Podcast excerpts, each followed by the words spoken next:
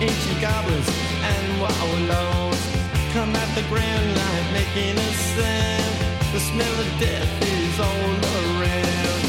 And at night when the cold wind blows, no one cares.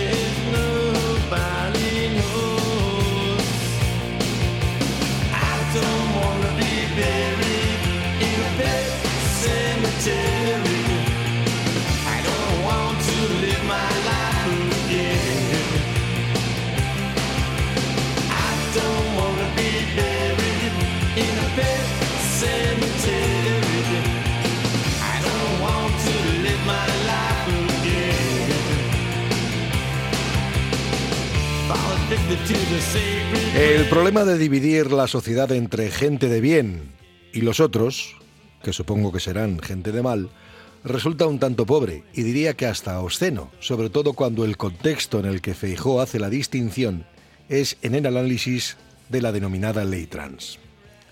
La gente de bien se molesta, se escandaliza. Y la duda debería corroernos, al menos a mí me corroe. ¿Estaré yo en el grupo de los elegidos? ¿Formaré parte de la gente de bien? ¿Tiene que ver esto con la honestidad, con la empatía, con la generosidad, con la solidaridad, con la ética? ¿O solo tiene que ver con la ideología? Me temo que en boca del Partido Popular la gente de bien es la que les vota. Y esto me recuerda al Premio Nobel de Literatura Mario Vargas Llosa, cuando aseguraba que lo importante de unas elecciones no es que haya libertad en esas elecciones, sino votar bien. Porque hay países, y supongo que en este caso habría que decir gentes, que votan mal. Bueno, afortunadamente a él no le votaron y muchos de sus vaticinios electorales salieron rana, incluido aquel que pronosticaba que Pablo Casado sería premiado en unas elecciones porque el pueblo español reconocería sus grandes méritos, su mérito extraordinario. Pero claro, en aquellas elecciones la gente debió votar mal. Para Feijó y su partido no puede ser que la gente de bien no esté en el gobierno, es decir, que ellos no estén en el gobierno. Porque como dijo Sánchez, en este mundo de gente de bien cabe poca gente. Y con un sesgo muy concreto, porque cuando se le pide aclaración a Feijó por sus palabras, lo que intenta es descafeinar tan absurda declaración diciendo que es, es una forma de hablar.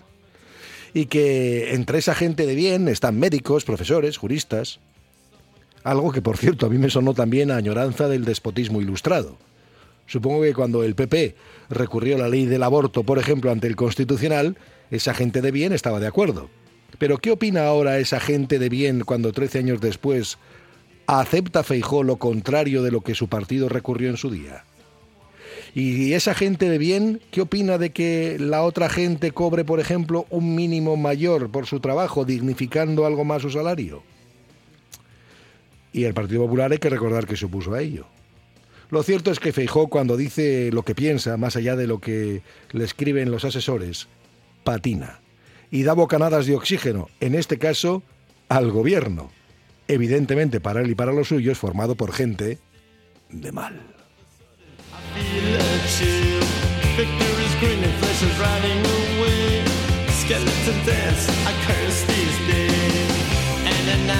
The wolves cry out, listen close, then you can hear me shout.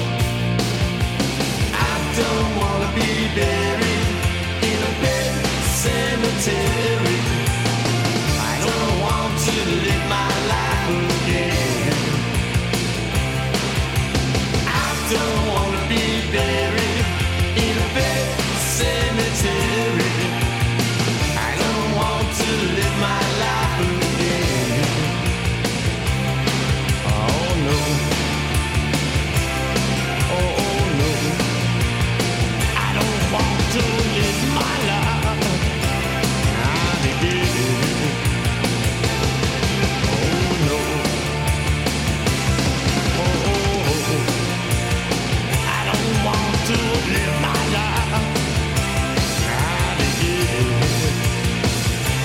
No, no, no.